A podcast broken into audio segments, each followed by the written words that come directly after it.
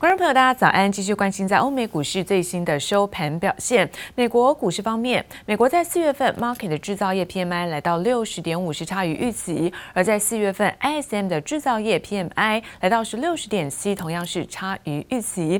不过市场关注现在新冠疫苗的接种进度，而预期在经济复苏更快，包括企业财报报价音的状况之下，美股在传统认为在五月卖股走人的第一天，那么反倒出现了一个涨跌的互见。那道琼大涨超过了两百三十八点，涨幅部分来到百分之零点七零，而科技股纳斯达克震荡收低，下跌百分之零点四八，在一万三千八百九十五点。S&P 五百指数则是小幅度收涨，来到四千一百九十二点，涨幅是百分之零点二七。不过费城半导体依旧弱势，中场跌幅还是超过百分之一。另外，再来看到欧洲的相关消息，欧元区看到四月份制造业 PMI 虽然是稍微的不如预期，但是有创下历史的新高水准。加上德国在三月份零售销售月增百分之七，大幅度是优于预期，因此大家也认为经济复苏，包括企业获利，那会不会转趋比较乐观？我们看到欧洲股市当中啊，主要指数德国、法国都是震荡收高，而德国中场上涨百分之零点六六，收在是一万五千两百。三十六点，而法国股市涨幅也在百分之零点六一。We will monitor that very carefully. We're proposing that the spending be paid for, uh, and I don't believe that inflation will be an issue. 美国财政部长耶伦持续淡化通膨疑虑，为拜登推出的经济刺激方案挂保证。市场也看好经济复苏脚步。五月交易头一天，刚开盘就挑战五月卖股走人的传统。We talk about it just about every year, and that is the old adage that the sell in May go away. We always uh, comes up a little different this year. 根据过往经验，投资人在五到十月间倾向抛售手中股票。尽管今年道琼在四月已经上涨百分之二点七，纳斯达克指数也大涨百分之五点四，但受惠于亮眼的经济数据以及企业财报表现，美股有机会继续上攻。right? I mean, the economy is absolutely booming 6.4% GDP growth. We're probably going to double that in the second quarter. Personal consumption at 10.7%. Personal income, I've never seen a number like this before in my life, up 21.2%. 而市场早有传闻，美国通讯服务商威瑞森在开盘前证实以五十亿美元出售旗下美国线上以及雅虎给大型私募基金集团阿波罗全球管理公司。 Apollo Global Management agreed to pay about five billion dollars to buy Verizon Media, which is our parent, parent of uh, the old Yahoo and AOL. Verizon is going to retain a 10% stake in the company. It is expected to close in the second half of the year. 威瑞森为了发展网络媒体，分别在二零一五年至二零一七年共砸下九十亿美元收购美国线上及雅虎，但广告收入不如预期，内容发展也不敌串流媒体平台兴起，威瑞森只好忍痛放弃，回归提供电信服务本业。接入登方总报道。而美股在上周五可以看到，四月最后一个交易日，四大指数呢同步的下跌。那道琼一度收黑，还超过了一百八十点。来自于在达拉斯 FED 总裁对于在金融市场失衡，反倒提出了警告，认为说联准会应该要尽早讨论缩减购债。不过财长耶伦却在另外一场访问当中啊，淡化了在通膨的相关疑虑。好，到底五月份会不会卖股走人呢？来看一下这则新闻报道。美国经济正在复苏，比原先预期更快达到就业和通膨目标。达拉斯 Fed 的总裁科普朗再度呼吁，开始讨论削减支援经济措施，并警告金融市场失衡严重，认为金融市场已经过度投机及高风险，Fed 应该尽早开始讨论缩减债券购买量。Is that we'll see a surge in prices this year. A lot of that'll be due to supply outages related to COVID, supply demand issues. Other issues, metals, semiconductors, wood products, and so on. 科普朗警告，引发市场忧心，联准会将缩减量化宽松，引发美股四月最后交易日所有指数齐跌，月线仍收红。但对于拜登政府砸六兆美元撒钱推动基础建设与就业，美国通膨预期将创二零一三年来新高。前联准会主席财长耶伦却淡化通膨疑虑，强调有方法可应对。The boost to demand is moderate, and um, the Federal Reserve has the tools to address infl- inflation should it arise. We will monitor that very carefully. I don't believe that inflation will be an issue, but if it becomes an issue, um, we have tools to address it. 不过，传统华尔街俗谚认为，五月卖出后离场，五月份传统被视为该卖股走人。美股标普五百指数今年前四月涨幅达百分之十一，更让投资人居高思危。You know, the stock market stalled really in the past month. It kind of coincided with COVID cases in the U.S. not improving, and then, of course, the outbreak in India and the lockdowns in Europe. And, if, and many sectors went through deep individual corrections. 不过，摩根大通认为，今年在财政刺激下，包括工业以及原物料等在通膨概念股，还是有机会带动涨势。The June reopening, the visibility on the U.S. sort of coming out of this is much stronger. And yeah, I think easily 4,200 in the S&P, but maybe as much as 4,400.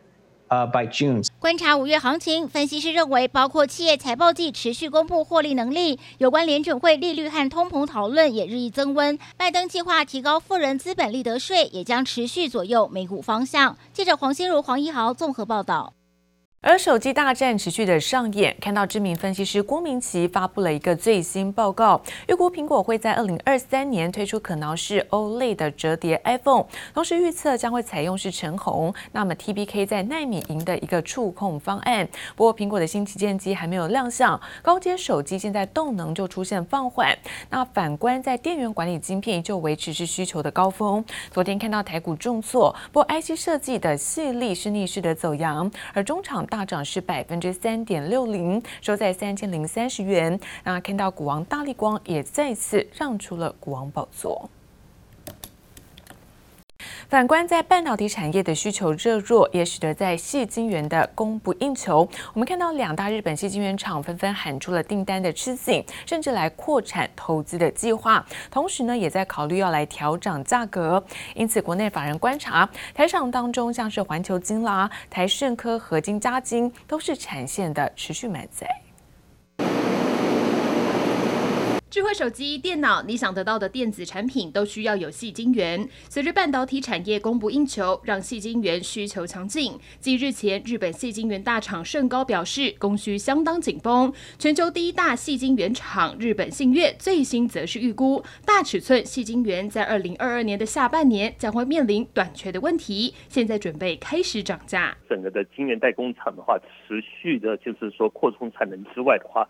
也包含了全球主要的记忆体大厂，包含了就是像三星或者是海力士，实际上他们的产能也还在持续的扩充当中，这也就造成了全球整个细晶圆一呃的产能是呈现非常紧俏的状况。半导体产业专家观察，目前台厂和日厂的细晶圆品质差异并不大，因此在供不应求的大环境之下，只要谁有产能，就一定有订单。日本盛高表示，十二寸细晶圆供给吃紧，八寸细晶圆也因为车用晶片订单涌现而供不应求。日本信越则是打算要扩产投资来解决缺货的问题。法人则是看好台厂的环球晶、台盛科、合晶、嘉晶营运逐季转强，不仅订单稼动率满载到年底，涨价的趋势有望延续到明后两年。半导体车行各家大厂更是求才若渴。每年的话，大概台湾的工科出身的学生，然后可以投入半导体产业的话，估计大概是五千人到六千人左右。但是实际上的话，其实目前台湾的半导体产业链。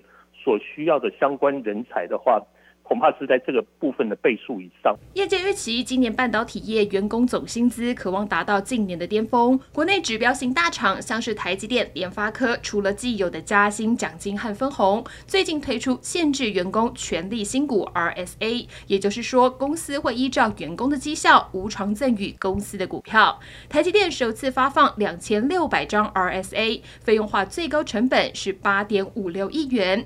联发科董事会也决定要发行。RSA 一共有一点九零八万张，最大可能费用总额不超过九十亿元。大厂守住更多的人才，也巩固台湾半导体这片江山。记者林思雨、乔大龙台北报道。而昨天呢，逆势走阳，新科股王的系列也发布了年报。那今年在研发费用是在二十亿元起跳，那注重包括在车用、包括伺服器这些高阶产品，同时首度揭露了环境光感测产品，同时首颗的讯号链产品也已经量产。新科股王矽力三号公布股东会年报，内容指出，去年研发费用达到二十一点六一亿元，创下历史新高。预期今年将持续投入新品及新技术开发，研发费用至少二十一亿元起跳，并且着重在汽车电子、工控、五 G、通讯和伺服器等等高阶应用产品，投入未来趋势产业，也首度揭露环境光感测器 ALS 产品进入心率血氧侦测等等医疗应用领域，同时首颗讯号链产品也已经量产。渴望提高非电源管理产品的营收比重。记忆体模组厂威刚受惠 DRAM 低价库存优势，加上 SSD 出货畅旺。第一季税后纯益达到六点八五亿元，季增一点一九倍，年增百分之四十四点二，EPS 二点九四元，写下近十四季新高。威刚董事长陈立白表示，目前掌握相当充沛的库存，截至今年第一季底，库存水位已经提高到一百亿元以上，创下新高。陈立白预期第二季整体 DRAM 供货会比第一季更吃紧，合约价涨幅也将明显大于第一季。，Netflix 社会各项应用搭载容量提升，加上近期新兴加密货币引爆高容量 SSD 需求，都使未来 Netflix 价格强势表态。被动元件大厂华新科受惠宅经济带动云端需求及电动车市场升温，带动营运表现。税后纯益十九点七亿元，季增百分之十八点一，年增百分之两百零一，EPS 四点零六元。华新科董事会也通过去年盈余分派案，每股拟配发六元现金股利，以三号收盘价两百二十八点五元估算，现金值利率约百分之二点六，配发率约百分之四十四。同时公告拟实施库藏股，预计买回四百张，区间价格。落在新台币两百三十元到两百五十二元区间，这是华新科今年第三度实施库藏股计划。